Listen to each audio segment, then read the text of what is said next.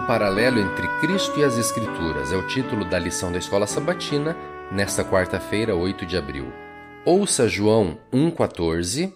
E o Verbo se fez carne e habitou entre nós, cheio de graça e de verdade, e vimos a sua glória, glória como do unigênito do Pai. João 2,22.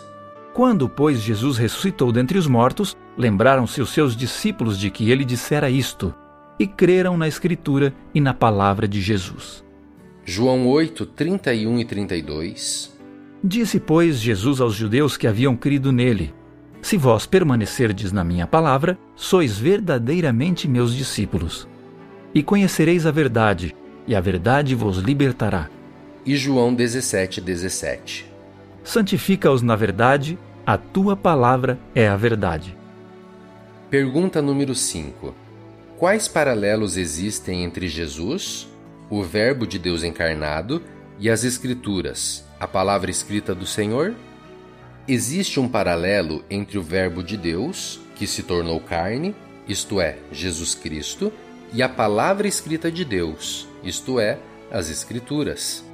Assim como Jesus foi concebido de maneira sobrenatural pelo Espírito Santo, embora nascido de uma mulher, as Escrituras também são de origem sobrenatural, porém transmitidas mediante seres humanos. Cristo se tornou homem no tempo e no espaço.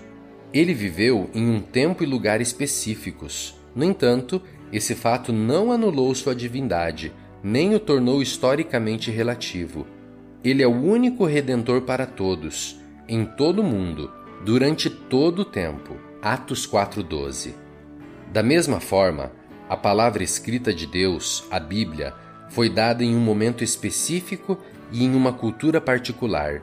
Assim como Jesus, a Bíblia não é condicionada pelo tempo, isto é, limitada a um tempo e local específico. Em vez disso, ela permanece válida para todas as pessoas, em todo o mundo.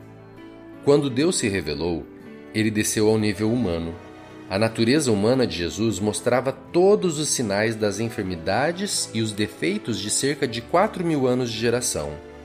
No entanto, ele foi sem pecado. Semelhantemente, a linguagem das Escrituras é a linguagem humana, não uma linguagem sobre-humana perfeita, que ninguém fala nem entende, embora todo idioma tenha suas limitações.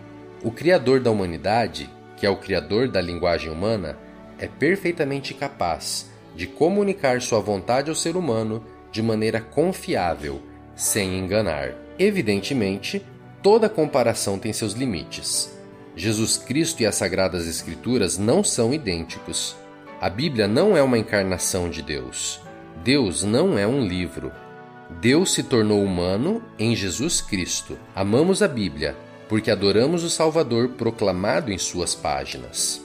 A Bíblia é uma união divino-humana, singular e inseparável. Sobre isso, Ellen White declarou: As Escrituras Sagradas, com verdades dadas por Deus e expressas na linguagem da humanidade, apresentam uma união do divino com o humano. União semelhante existiu na natureza de Cristo, que era o Filho de Deus e Filho do homem.